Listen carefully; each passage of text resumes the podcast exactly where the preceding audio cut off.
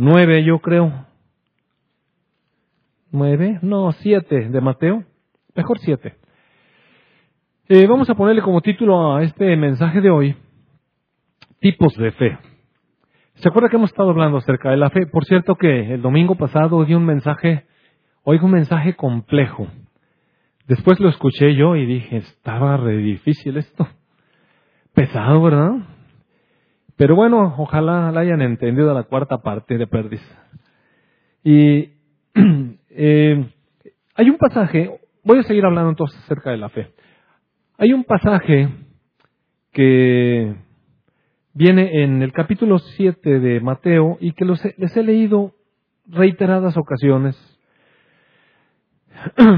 En el, en el transcurso de la semana, eh, un buen hermano, un buen hermano, quien estimo muchísimo, me hizo un comentario. Y miren, los comentarios que me hacen, créeme que sí lo, le pienso y los pongo delante de Dios.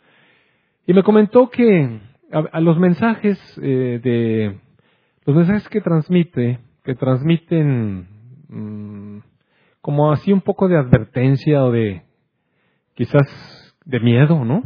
De condenación, yo no sé cómo se pudiera tomar advertencias de, de lo que puede pasar si no hacemos lo correcto. Eh, pues están buenos, ¿verdad? Pero es mejor que tengamos mensajes de positivos de nuestra relación con Dios. Y sí está bien, digo, lo tomé muy bien. Muy bien, y es verdad, Sin embargo, la escritura pone las dos cosas y entonces pues, tengo que decir las dos cosas porque hay palabras de advertencia y sería, sería un, es decir, lo, lo metí en el Señor, oré, pero eh, entiendo eso y aparte sí nos gustan más las palabras positivas, ¿no? Es mejor los mensajes positivos que, que como cuando nos sentimos regañados o así como nuestros hijos cuando le estamos diciendo que si no hace aquello y aquello va a pasar estas consecuencias. A ellos no les gusta, pues a nosotros tampoco nos gusta. Pero por alguna razón el Señor dejó esas palabras de advertencia ahí en la Escritura. Creo que debemos de tomarlas y, y verlas con seriedad. Entonces, bueno, eh, ¿por qué estoy sacando este asunto? Porque el pasaje este lo leí precisamente en una de esas palabras de advertencia fuertes. Y hoy quiero leerlo nuevamente porque he estado buscando en el Señor, en verdad, cómo comprender, cómo tomar estas palabras, que, que el Señor nos dé dirección. Y entonces en el verso 21 del capítulo 7 del Evangelio de Mateo, dice, no todo el que me dice Señor, Señor, entrará en el reino de los cielos, sino el que hace la voluntad de mi Padre que está en los cielos. Muchos me dirán en aquel día, Señor, Señor, no profetizamos en tu nombre, y en tu nombre echamos fuera demonios, y en tu nombre hicimos muchos milagros, y entonces les declararé, nunca os conocí. Apártense de mí, hacedores de maldad. Y bueno, mire, a mí esta es una palabra que me, la verdad me pone muy inquieto. Eh, porque nosotros, como creyentes, como profesantes de la fe en Jesucristo, le llamamos Señor. Y aunque aquí está hablando de aquel día, aquel día cuando Jesucristo se venga y se manifieste nuevamente y nos llame para dar cuentas de estos encargos, como ahorita dijimos, ¿verdad? Tenemos una encomienda con el gobierno de la iglesia que mire es para temblar. Porque, oiga, que el Señor Jesús nos llame y nos diga, mira, todo eso que estuvieron haciendo, para nada era lo que yo quería. Eso a mí me causa realmente mucha inquietud. Entonces, por eso es que necesitamos buscar diligentemente. Y le pregunto a mi Señor, Señor, ¿Por qué? ¿Por qué si, si te amamos y te decimos Señor en este tiempo, y si nos movemos en los dones en los que, que tú nos repartiste, porque mire, ¿quién puede profetizar si no tiene un don del Señor? Pues solamente los, los profetas verdaderos y los falsos profetas. Eh, son los que profetizan, los verdaderos profetas y los falsos profetas. Y a veces en el nombre del Señor le declaramos al enemigo que salga de, de esta, digamos, estas ataduras que generan sobre las personas, de esta esclavitud que, con la que somete a algunas personas. Y a veces hemos atado y hemos eh, dicho al enemigo, sal, y, y con autoridad. Yo lo creo. Y en tu nombre hicimos muchos milagros. Mire, a veces en el nombre de Señor Jesucristo declaramos palabra y eventualmente personas se sanan de manera sobrenatural. De repente declaramos la palabra y ocurren cosas sobrenaturales con cosas que hemos declarado. Y creo que son sobrenaturales. Yo recuerdo en una ocasión cuando Ricardo Ávila y su esposa Rocío recién se acercaron al Señor hace muchos años, todavía, no todavía estábamos en otra congregación. Y un día mi esposa con audacia, pero pues pienso que guiada por el Señor, eh, recuerdo que Rocío estaba trabajando en un ejido por allá, ¿verdad? Como médico general. Y mi esposa le dijo, Rocío, te quiero decir que el Señor te va a traer a Ciudad Victoria y te tiene un lugar aquí. Y mire, es que la buena intención del corazón, amados, ¿quién no quiere que, que la esposa que está afuera venga a donde está su esposo y la familia esté unida? Pues ¿a poco no queremos? Son buenos deseos. Pero una cosa es los buenos deseos, otra cosa es ir a pedirle a Dios que, que si nos puede conceder eso, y otra cosa que alguien vaya y le diga, te digo que el Señor te va a traer para acá porque tiene un lugar aquí. Y no recuerdo si dijiste si en el hospital infantil, o no, no le dijiste, no fue tanto, no fue para tanta la audacia. Pero mire, y yo escuché y dije, ay Dios mío, perdónala. No, no. ¿sabe que La verdad es que, bueno, sí, con reservas, ¿no? Y un poquito tiempo después, mire, se abrió una plaza en el hospital infantil, que era un hospital donde solamente aceptaban especialistas de niños. Y se abrió una plaza para que un médico general atendiera a los derechohabientes de ahí, porque las enfermeras y, y todo esto de repente tenían que salir a la consulta, ir a otro hospital, etcétera. Entonces dijeron, pues para evitar todo ese desplazamiento, ponemos un médico aquí y que los atienda. Y oiga que le dan la plaza a Rocío, ¿se imagina? Oiga, eso sí, ahí sí me quedé, dije, ah, caray, eso sí que estaba difícil. Y así ocurrió, y ella todavía actualmente sigue trabajando en el hospital, y eres la epidemióloga o, estás en el departamento de epidemiología del hospital. Y mire, ¿cuántos años pasaron? Y el Señor se ha mantenido fiel en eso. Entonces, bueno, de repente hay palabras proféticas que, que sí se cumplen y gracias a Dios. Entonces, cuando hacemos ese tipo de cosas y pasan cosas así que de plano no estaba dentro de lo posible, de lo factible en nuestra mente, pues pienso que son milagros, ¿no le parece a usted que son milagros? Cosas así son los milagros, cuando hay cosas que pasan que en lo natural no era posible que pasaran. Pero, sí, de todas maneras me queda la inquietud, porque la palabra dice que cuando el Señor Jesús venga, a algunas personas que le llaman Señor, Señor, les va a declarar, no te conocí, no te conocí, apártate de mí. Y, o sea, imagínese, es que imagínense, creemos en el Señor Jesucristo. Muchas cosas las hacemos por Él y para Él. Imagínense esa escena donde el Señor Jesús regresa y ahí venimos, ¿verdad? Con nuestro Señor, Señor. Y ese encontronazo de, apártate de mí. No te conocí. Y luego encima de eso, un calificativo. Eres un hacedor de maldad. Oiga, ¿qué está eso fuertísimo? Yo pienso que es como para que sí pongamos atención. Entonces, aquí la cuestión está en que son siervos o personas que le llaman a Señor Jesucristo Señor. Y eh, buscando la Escritura, el Señor me mostró algunos aspectos en diferentes eventos con los que quisiera yo eh, dar, eh, ahora sí ya, curso a esta enseñanza del día de hoy. Y mire, le voy a leer ahí mismo en Mateo pasajes que vamos a ir poniendo ahí en, de las pantallas. El primer pasaje que vamos a analizar está en el capítulo 8, inmediatamente después, en el verso 5 en adelante, y es un pasaje que seguramente ustedes han escuchado. Pero, mire, vamos a ver cómo es que leemos. ¿Cómo es que leemos? cuando leemos en la escritura, ¿qué leemos? Y cuando la palabra nos habla, ¿qué nos habla? Para, para que vayamos creciendo en esto, mire.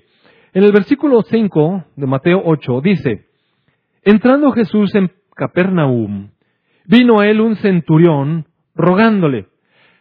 Vamos a analizar algunas cosas. Mire, en primer lugar, Judea y toda Palestina estaba conquistada por los romanos. Los romanos eran el gobierno prevaleciente. Y era un gobierno que establecía, eh, digamos, el gobierno con mano de hierro, literalmente con mano de hierro. Roma, la verdad es que en ese momento, digamos, era la cultura más civilizada y trajo muchas cosas buenas al mundo. Gracias a Roma, gracias al Imperio Romano, se hicieron todas las carreteras en Europa, mire. Y eso fue muy bueno. Gracias al gobierno romano se estableció la paz, porque los pueblos eran pequeñas poblaciones en todos lados y de pronto eran invadidas por bárbaros. Así se, así se les conocía a estos pueblos nómadas que de repente entraban a una ciudad y de manera bárbara, ¿verdad? Eh, arrasaban con todos los varones, se llevaban a las mujeres y a las niñas y tomaban esclavos de entre los hombres, a los que se ponían difíciles ahí mismo les daban y a los niños los hacían esclavos de ellos. Entonces era terrible, imagínense una población como nosotros, 300 mil habitantes, y que de repente llegara un ejército de 500 mil y nos arrasara. Qué miedo, oiga. Y era, mire, olvídese, no había ley. Así era. Entonces Roma vino a establecer la paz en aquellas ciudades que se rendían, que capitulaban ante los romanos. Había, pagaban un tributo, pero a cambio los protegían con, con el ejército romano. Entonces, de alguna manera era una protección. Y bueno, gracias a Dios, oiga. Gracias a Dios que había un ejército que protegía las ciudades. Entonces, no del todo era malo, pero eso sí, Roma establecía su ley. Roma tenía la tolerancia religiosa a diferencia de otros pueblos. Entonces, si alguien quería creer en otro Dios, está bien, lo agregaban. Y si funcionaba dentro de la lista de dioses, también lo incorporaban para ellos mismos. Entonces había tolerancia religiosa, había cierta paz, había gobierno, estabilidad, orden, pero también las cosas, se sabía que Roma, Roma gobernaba. Y cuando él se ponía difícil, mire, le caía la espada. Facilito. Entonces, tiene un centurión romano. Un centurión es un soldado que tiene bajo sus órdenes, pues 100 soldados. Era, tiene un nivel de autoridad. Y él sabía, como soldado, que estaba por encima de los judíos. Mire, los soldados podían decir, dame agua. Y la gente le tenía que dar agua porque era el gobierno. Entonces entra Jesús a Capernaum y dice que vino a él un centurión rogándole. Eso está muy interesante. Mire, lea la escritura así palmo a palmo y va a ver cuántas cosas va a encontrar. Viene ese centurión y empieza a rogarle a rogarle. ¿Sabe que él pudo haber dicho? A ver, ven para acá. Sí pudo haber dicho no. Sí pudo. Era la autoridad. Pero llegó a rogar. Y le dijo, Señor, mire, Señor. ¿Recuerda usted que Roma le llamaba Señor a César? César es Señor. Y la gente tenía que decir, César es Señor. Así es como era. Ahí como en los nazis, ¿se acuerda? Cuando, bueno, hay Hitler y todo el mundo tenía que decir así, porque era la autoridad.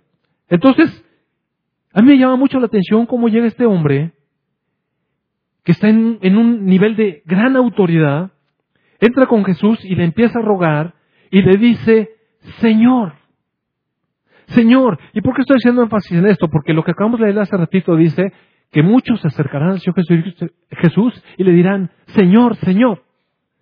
Llega este centurión que era un romano, y le dice, Señor, mi criado está postrado en casa, paralítico, gravemente atormentado. Y Jesús le dijo, yo iré y le sanaré.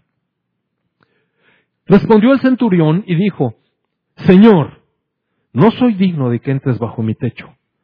Solamente di la palabra y mi criado sanará. Porque también yo soy hombre bajo autoridad. Y tengo bajo mis órdenes soldados. Y digo a este ve y va.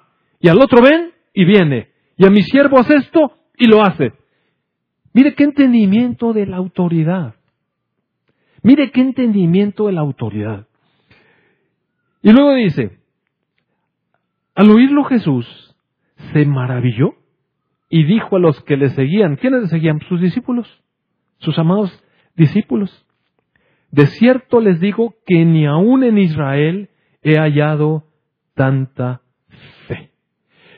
Y el Señor me resaltó aquí en esta frase, les digo que ni aún en Israel he hallado tanta fe, porque el Señor Jesucristo conoce, ¿qué conocía como hombre del mundo? Mire, ¿qué conocía? Nació en Nazaret. En su pequeña infancia, a los dos años, vino la matazón de niños, ¿recuerda usted? Se lo llevaron sus papás a Egipto.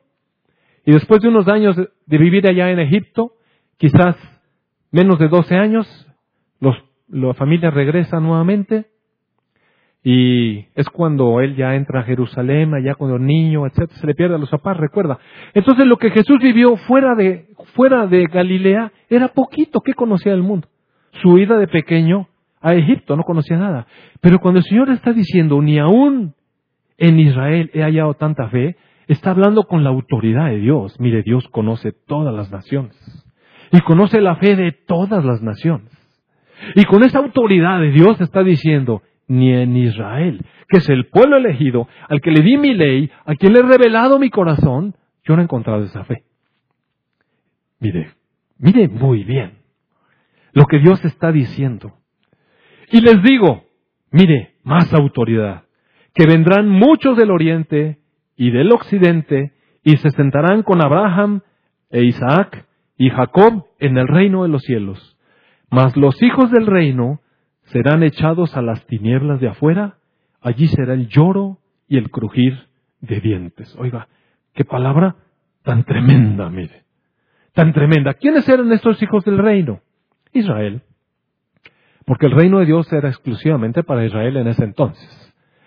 Y si usted sigue leyendo, va a ver en algún momento, cuando el Señor Jesucristo se sienta fuera de Jerusalén ya para ser crucificado, y hace algunas consideraciones respecto de su pueblo y dice, Jerusalén, Jerusalén, tantas veces quise reunir a tus hijos como la gallina a sus pollos y no quisiste.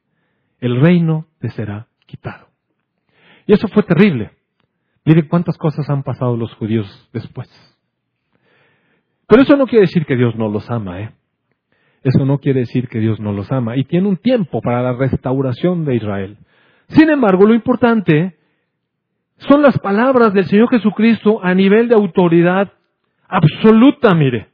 Él conoce la fe de todas las naciones y también conoce el futuro y dice que van a venir muchos de Oriente y de Occidente, nosotros somos los de Occidente, y se van a sentar con Abraham, Isaac y Jacob en el reino de los cielos, y bueno, Israel crujirá los dientes.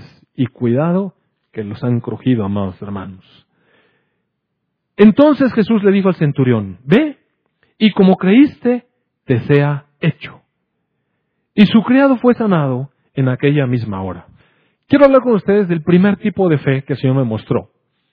Mire, esta es una fe que cuando uno lee la, parábola así, digo esto, no la parábola, sino este, esta situación, este evento, este hecho, e, e, este hecho histórico, cuando uno lo lee rápido, Da la impresión de que el centurión tenía fe de que Jesús iba a curar a su siervo. ¿Verdad que sí da la impresión?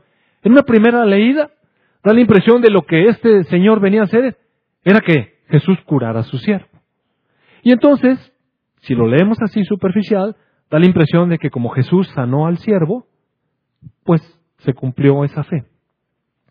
Pero mire, lo que el Señor me mostró es un nivel de fe superior. Es el mejor nivel de fe. Tanto que el Señor Jesucristo alabó a este varón y dijo que ni en su pueblo había encontrado tal nivel de fe. ¿Sabe por qué? Porque es ese nivel de fe donde una persona va realmente con Jesucristo reconociéndole como lo que Jesús realmente es. El Señor de los cielos, el Dios altísimo, el verdadero Señor de todas las cosas. Mire usted, él, este varón, sabía que tenía autoridad civil sobre el Señor Jesucristo. Este señor, este centurión, sabía que como romano y con el nivel de autoridad que tenía, él podía apelar a César. Y en un momento dado pudo haber ido con César y pedirle ayuda para, para que mandara a alguien a que, a que sanara a, su criado. Sin embargo, ¿qué le podía mandar César? Mire, uno de los médicos del, del gobierno, digamos. Es lo más a lo que podía haber aspirado. Pero en este nivel que tenía este varón, pudo haber llegado con la espada y decirle, a ver, yo he oído que tú sanas, ven para acá. Y se lo pudo haber traído a la fuerza al Señor Jesucristo. Sí pudo, mire. Pero mire el nivel de fe. Es un hombre que está en absoluta autoridad, muy consciente de lo que él es. Porque le dijo al Señor Jesucristo, yo tengo autoridad. Y a este le digo, y vaya, usted conocía muy bien, pero lo que le está diciendo, Señor, tú eres toda la autoridad. Llamarle al Señor Jesucristo Señor lo ponía por encima de César, mire. Y reconoció que tenía, tenía la autoridad de todas las autoridades el Señor Jesucristo. Y le dijo, si tú dices esto, la cosa se va a cumplir porque yo sé de autoridad. Yo soy hombre bajo autoridad. Y eso es muy bueno. Yo soy hombre bajo autoridad. No dijo yo soy la autoridad máxima. Él dijo yo sé obedecer. Este era un hombre que sabía decirle a él, haz, y sabía que se iba a cumplir. Pero también sabía que encima de él tenía un jefe. No sé qué sería, un general o que sea. Que si le decía, veías, ¿qué tenía que hacer? Venía a hacer. Era un hombre que estaba acostumbrado a no cuestionar la autoridad. Y era un hombre, aparte, que no estaba pidiendo nada para él, mire. En realidad, él llegó con una petición para alguien más. No estaba buscando beneficio personal, pero yo lo que puedo ver es cómo este señor, con este nivel de autoridad, le dice al Señor Jesucristo, el Señor Jesucristo era, era un judío. Era un judío. Mire, los de su propio pueblo no lo habían podido ver como lo que él era. Sin embargo, llega un centurión romano en medio del pueblo uno que anda ahí, que ha escuchado, que sana, y le dice, yo no soy digno, Señor, de que entres bajo mi techo. ¿Sabe usted el nivel de reconocimiento que eso implica? Mire, esa es la mejor fe. Tan fe fuerte es esa, que es la fe que el Señor Jesucristo alaba. Lo alaba y dice, qué fe. ¿Qué es lo que estaba buscando este hombre con el Señor Jesucristo? Mira, un toque con el Señor eterno. Una revelación de quién era la persona del Señor Jesucristo. No era un curandero, porque si hubiera visto, si lo hubiera visto como curandero, lo hubiera mandado traer. Él no tenía por qué venir hasta la presencia del Señor Jesucristo y rogarle. ¿Qué es lo que estaba viendo este hombre en Jesús? A Dios, mire, su majestad. Y le dijo, yo no soy digno de ti, Señor. Pero si tú dices, yo sé que tu palabra va a hacer sanar a mi siervo. Un hombre con tal nivel de comprensión de lo que es la autoridad, claro que el Señor Jesús se compadeció de él, claro que le tuvo misericordia, claro que respondió a su fe y claro que sanó al enfermo. Pero vamos a suponer, mire nada más piense, vamos a suponer que el Señor Jesús le hubiera dicho, centurión, el tiempo de tu criado llegó para Dios y él va a fallecer. ¿Qué cree que hubiera pasado en el corazón de este centurión? ¿Usted cree que se hubiera tambaleado su fe? Mire, cero. Le voy a decir por qué. Porque él sabía que estaba llegando a la máxima autoridad. Y estaba acostumbrado a que cuando se acercaba con un jefe, le decía, quiero esto. Y si le decían sí, qué bueno. Y si le decían no, ¿qué? También. O sea, un reconocimiento absoluto de lo que es la autoridad del Señor Jesucristo como Dios. Y el Señor Jesucristo manifestó su grandeza, dejándole ver a sus discípulos que Él conocía la fe de todas las naciones y de que Él conocía el futuro y lo que iba a pasar con las naciones, incluyendo su pueblo. Qué preciosa revelación, amados hermanos. Que nosotros tengamos ese nivel de fe, mire ese tipo de fe. Porque le voy a enseñar otros tipos de fe. Y son fe. Vamos acá. Eh, ahora le voy a enseñar, mire, cuando el Señor Jesús quiere hacer algo, cuando Dios quiere hacer algo, lo va a hacer independientemente de nosotros. Amados hermanos, Él lo va a hacer. Él puede hacer lo que Él quiera. Pídese el Señor. En el siguiente pasaje Dice en el verso 14 en adelante, vino Jesús a la casa de Pedro, vino Jesús a la casa de Pedro y vio a la suegra de éste postrada en cama con fiebre. Mire, todo esto me hace ver que Pedro no le llamó, que Pedro no le pidió que por su suegra. Jesús vino y se dio cuenta de una situación. Tocó su mano y la fiebre la dejó, y ella se levantó y les servía. ¿Vio? No hubo ninguna petición, no hubo ninguna tal fe, hubo la misericordia de Dios que llega y hace lo que Él quiere. ¿Ve? Ok. Eh, en el verso 23 voy a ir a otra, otro pasaje, otro tipo de fe. Digo, esto que acabo de decir solamente fue un paréntesis. Entrando él en la barca, sus discípulos le siguieron. Y aquí que se levantó en el mar una tempestad tan grande que las olas cubrían la barca.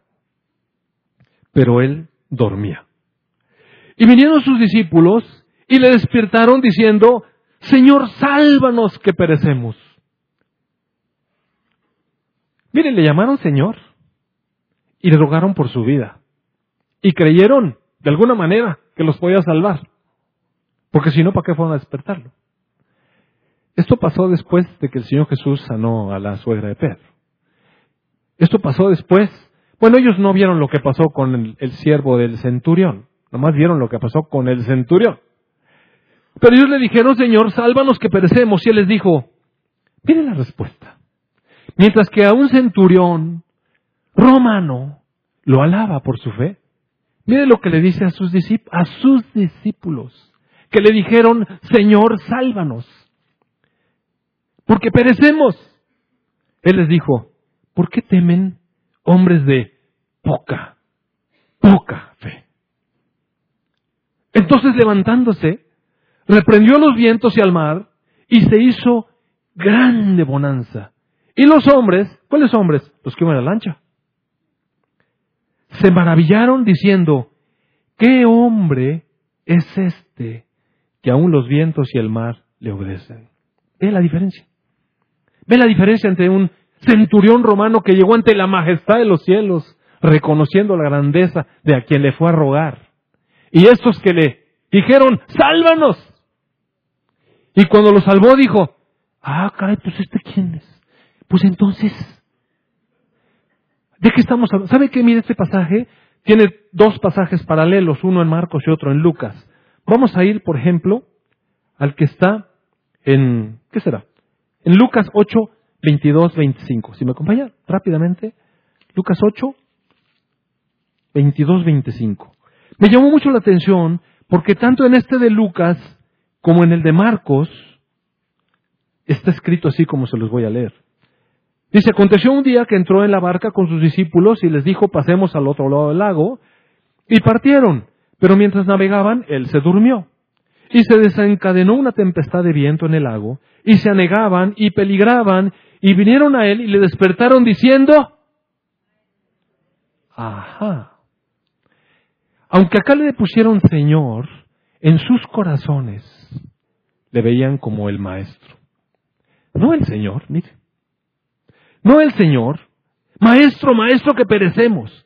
Entonces, reprendió al viento las olas y cesaron, y se hizo bonanza y les dijo, ¿dónde está su fe? Y atemorizados se maravillaban y se decían unos a otros, ¿quién es este? Oiga, qué diferencia de fe el centurión. Que, que el Señor nos halle con la fe del centurión, mire, y no con esta fe. ¿Es verdad que el Señor lo salvó? Mire, sí lo salvó. ¿Y que calmó el mar? Sí, calmó el mar. ¿Y atendió a su pobre fe? Sí, atendió a su pobre fe, pero no los alabó. Les dijo, ¿qué les pasa? ¿Qué les pasa? Voy a leer otro pasaje. Esto es para que vayamos viendo, amados hermanos, en dónde nos movemos cada uno de nosotros. Después viene otro pasaje en donde me voy a saltar eh, eh, unos versículos y luego voy a regresar ahí. Deliberadamente lo voy a hacer así. Capítulo 9, verso 1, dice, entonces entrando Jesús en la barca, otra, otra experiencia en la lancha. Pasaron al otro lado, o pasó al otro lado. Jesús se subió a la barca y se pasó al otro lado. Y vino a su ciudad. Y sucedió que le trajeron un paralítico tendido sobre una cama. ¿Qué fue lo que Jesús vio? La fe de ellos. ¿De quiénes son ellos? Pues de los que venían cargando la camilla, ¿no? Seguramente habían oído ya que Jesús hacía milagros. Entonces, ahí vienen cargando la camilla, ponen al paralítico por ahí cerca, y cuando Jesús vio la fe de ellos, le dijo al paralítico, ten ánimo, hijo. ¿Sabe que Jesús tenía 30 años? Y está hablando como un anciano. Ten ánimo, hijo, como un padre. Tus pecados te son perdonados. Claro, esto, ahora vamos a ver qué pasa con la fe de los religiosos, mire. ¿Sabe que muchos de nosotros, ya sea en la religión tradicional en la que crecimos, o aún como cristianos que profesamos el nombre del Señor y decimos que le hemos abierto nuestro corazón, de pronto tenemos nuestras posturas religiosas. Entonces algunos de los escribas decían dentro de sí, este blasfema. Qué terrible, amados hermanos, cuando en nuestro proceder religioso ni siquiera reconocemos al Señor. Y conociendo Jesús los pensamientos de ellos, dijo, ¿por qué piensan mal en sus corazones? Porque, ¿qué es más fácil decir? ¿Los pecados te son perdonados? ¿O decir, levántate y anda?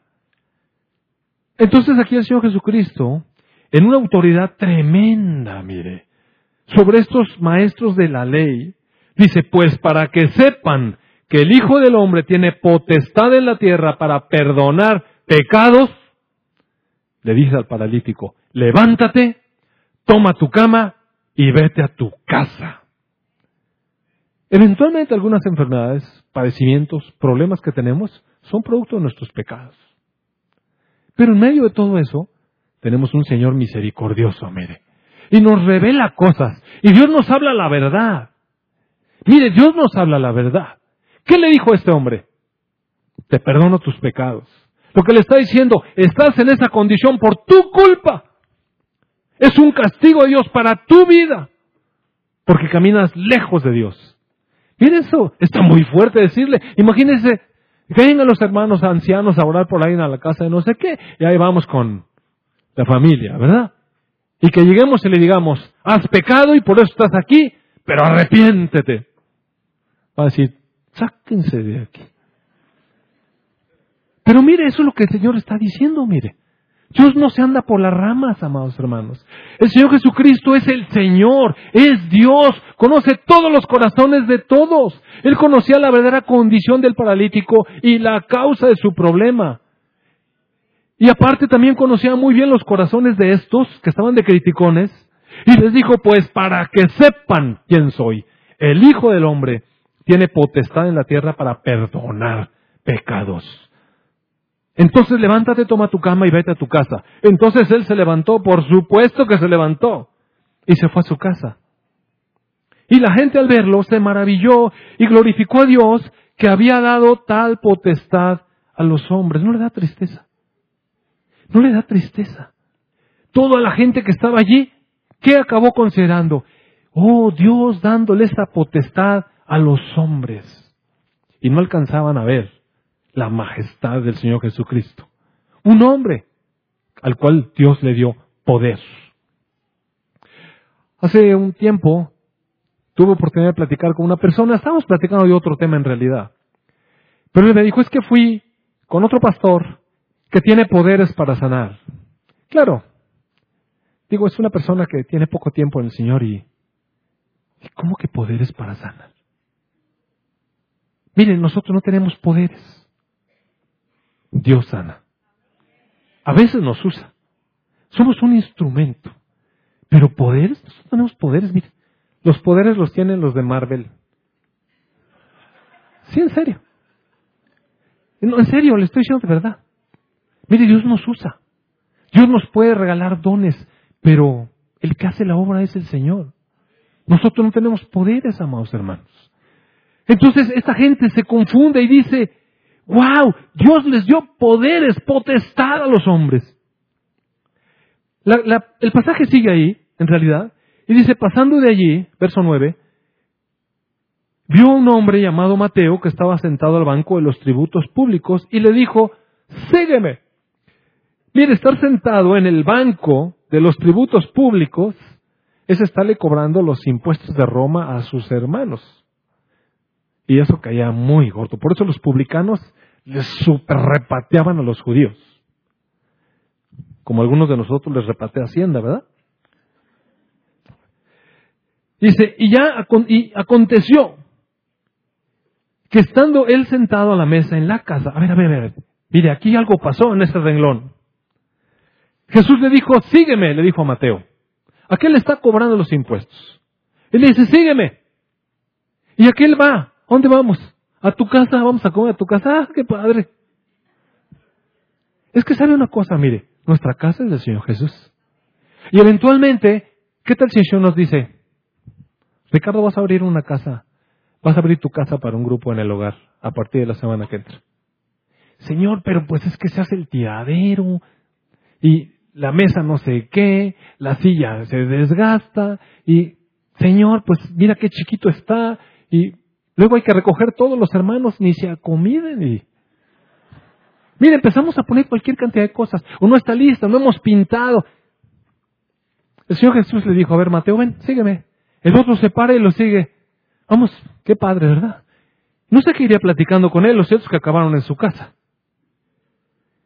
Y aconteció Aconteció que estando él sentado a la mesa en la casa de Mateo, he aquí que muchos publicanos y pecadores que habían venido se sentaron juntamente a la mesa con Jesús y sus discípulos.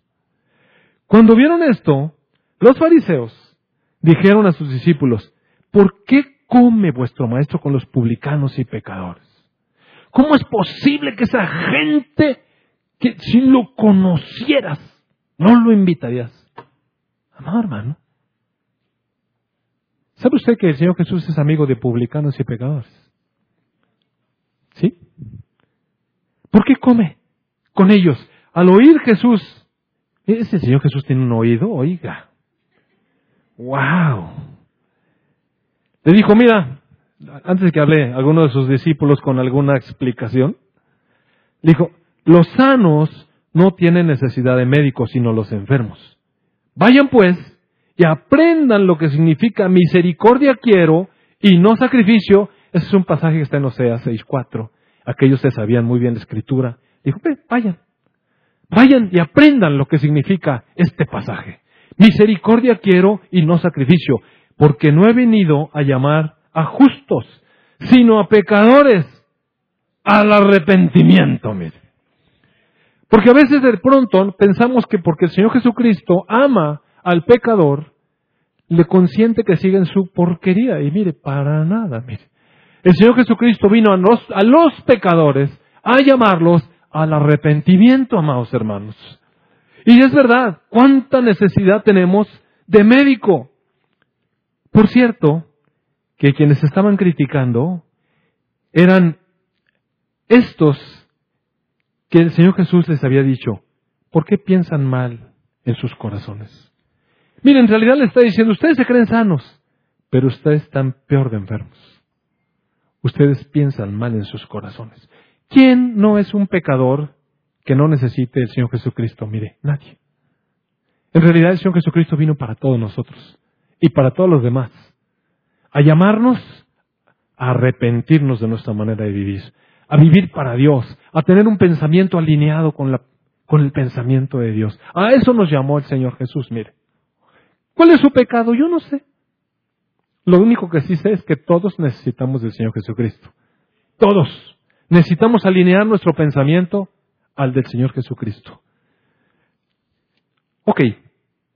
Voy a ir a un otro pasaje.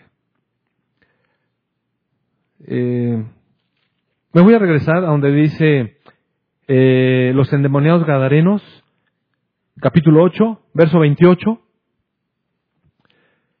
¿Recuerda usted que venían de una lanchita cuando se calmó la tempestad? ¿Verdad? Entonces, cuando llegaron a la otra orilla, a la tierra de los Gadarenos, vinieron a su encuentro, qué raro, ¿verdad? vinieron a su encuentro dos endemoniados que salían de los sepulcros feroces en gran manera. Tan, tan feroces eran que nadie podía pasar por aquel camino. Oiga, gente de miedo. Una persona posesionada es una persona que tiene una fuerza que usted no tiene idea. Yo pienso, pienso, que la esquizofrenia es un tipo de posesión, es un tipo de endemoniamiento. En alguna ocasión, estando yo en el hospital, eh, llegó una, una joven que tenía esquizofrenia y yo estaba en urgencias pasando visita. Esta joven ya era conocida ahí como esquizofrénica, había tenido varios internamientos y todo. Y se puso difícil como usted no se imagina. Mire, afuera agarró al papá, lo cacheteó, estaba diciendo obscenidades y mucho. Se empezó a hacer un desorden allá afuera en urgencias. Entonces, este, decidieron mejor pasarla para que la atendieran y ya, mire, pásenla, pásenla. Pero cuando pasó entró muy violenta, o sea, estaba totalmente fuera de sí. Y empezó a hablar con el doctor de urgencias y pues no, no le gustó lo que le estaba tratando de decir o calmar o lo que sea, y se levantó a trancazos. Pero a golpes horribles, y ese doctor era mi compadre. Y le estaba poniendo una, oiga, una chava. Una chava tenía, esa chavita haber tenido en aquel entonces menos de 30 años. Chavita. Y se lo estaba surtiendo, pero... ¿Y sabe qué? Yo dije, estaba volteada para allá y dijo, ahorita es cuando, porque si se voltea para acá. Entonces fui y que la agarro así, así. La agarré y con todas mis fuerzas, dije, si me suelto, ya valí. ¿Y sabe que esta mujer se volvió así como una especie de toro salvaje? Y empezó a reparar y nos empezó a azotar contra la pared, contra todo, mire. Pero yo dije, no me suelto, no me suelto. Señor, dame fuerzas. Oiga, parecía un muñeco de trapo, de verdad, no podía con ella. En serio que no podía con ella. Entonces una esas azotamos en una cama, rebotamos contra las cortinas y, y Señor, sálvame que esto está peor que la lancha.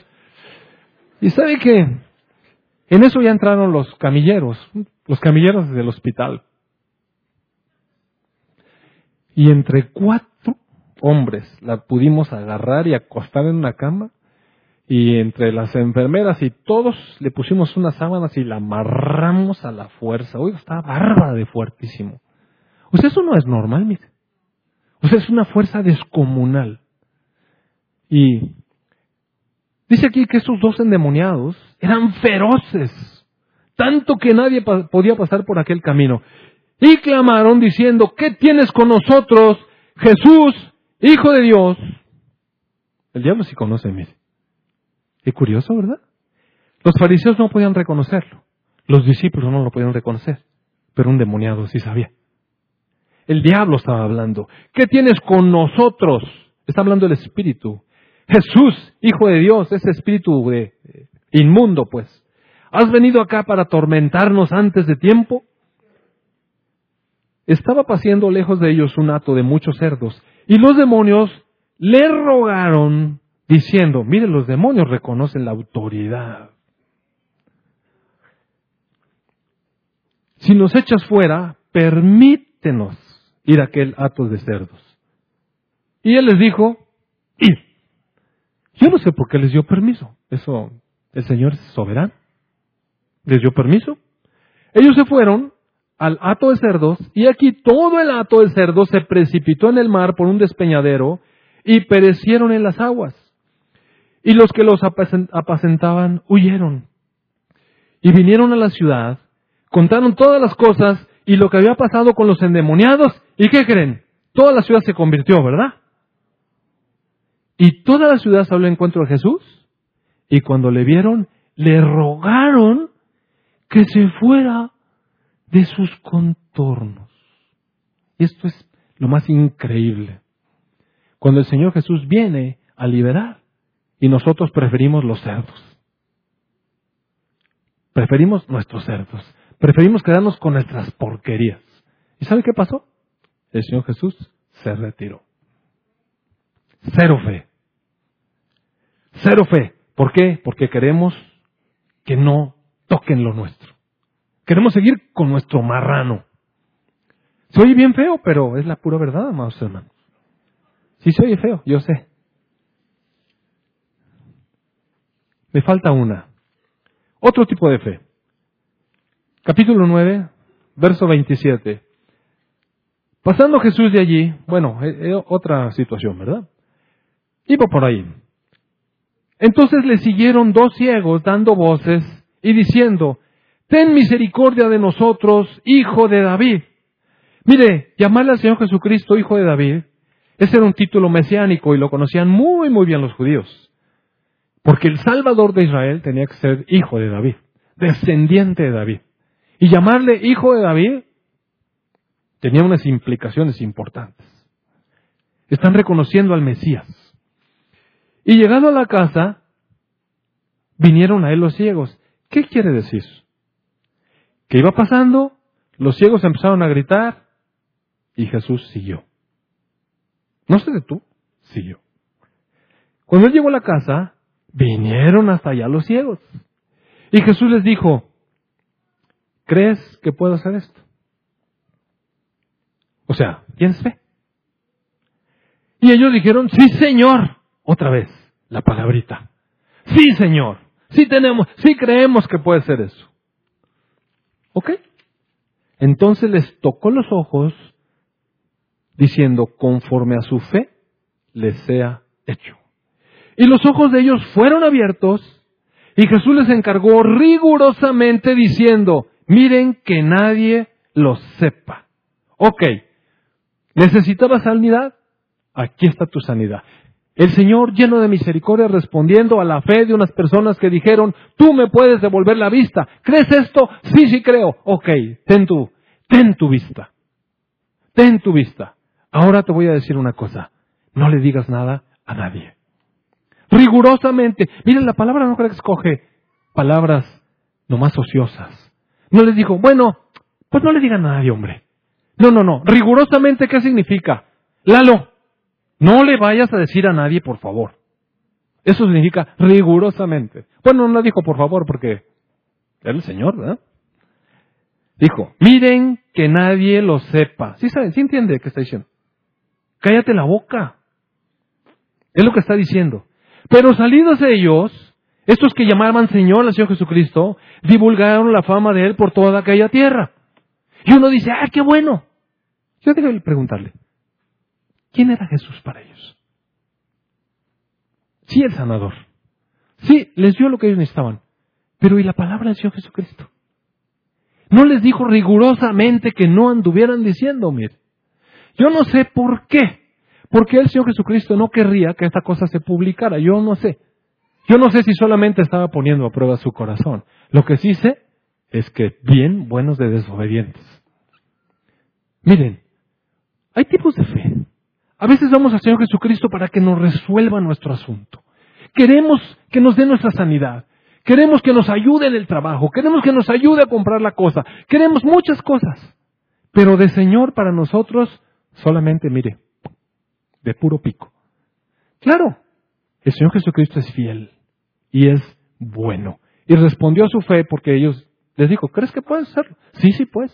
Ahí está tu Ahora cállate. Pudieron. No, mire. Porque no sabían, como el centurión, que Él es Señor. Que Él es el que manda. Y el siervo va y hace. Y si dice que no haga, no hace. Qué diferente fe. ¿Se fija a cuántos alabó el Señor por su fe aquí? Uno. El punto, amados hermanos, de lo que el Señor me habló hoy fue que ¿cuántos de nosotros creemos Señor, Señor Jesucristo, ¿para qué? ¿Para que nos resuelva asuntos? ¿Para que nos haga la vida más llevadera? ¿Para que nos proteja en medio de la inseguridad que estamos viviendo? ¿Para que guarde a nuestros hijos? Y todo eso es válido, mire. Y déjeme decirles que nos acercamos a Dios con nuestras necesidades y Dios es bueno y fiel. Y si nos responde conforme a lo que estamos creyendo, ¿cuántos de nosotros seremos hallados por el Señor y alabe nuestra fe diciendo, cuán grande fe. Que nos acercamos a Él y le decimos, Señor, te ruego, te ruego por esto. Pero lo que tú digas, tú eres el Señor. Una fe que Jesús alaba. Vamos a orar. Amado Padre, amado Padre, gracias. Gracias, amado Padre, por revelarnos tu palabra, Señor. Gracias por enviar la salvación a nuestra vida. Tu Hijo Jesús, nuestro Rey, nuestro Señor, nuestro Salvador, tu Hijo amado, el Rey de la Gloria, la majestad de los cielos. Señor Jesucristo, tú eres nuestro Dios. Señor Jesús, te entregamos nuestra vida. Señor Jesús, Señor Jesús, condúcenos. Condúcenos, Señor. Que te podamos ver en tu majestad, en tu verdadera grandeza, en tu poder. Que tú seas para nosotros, Señor Jesús, el Señor. Amén.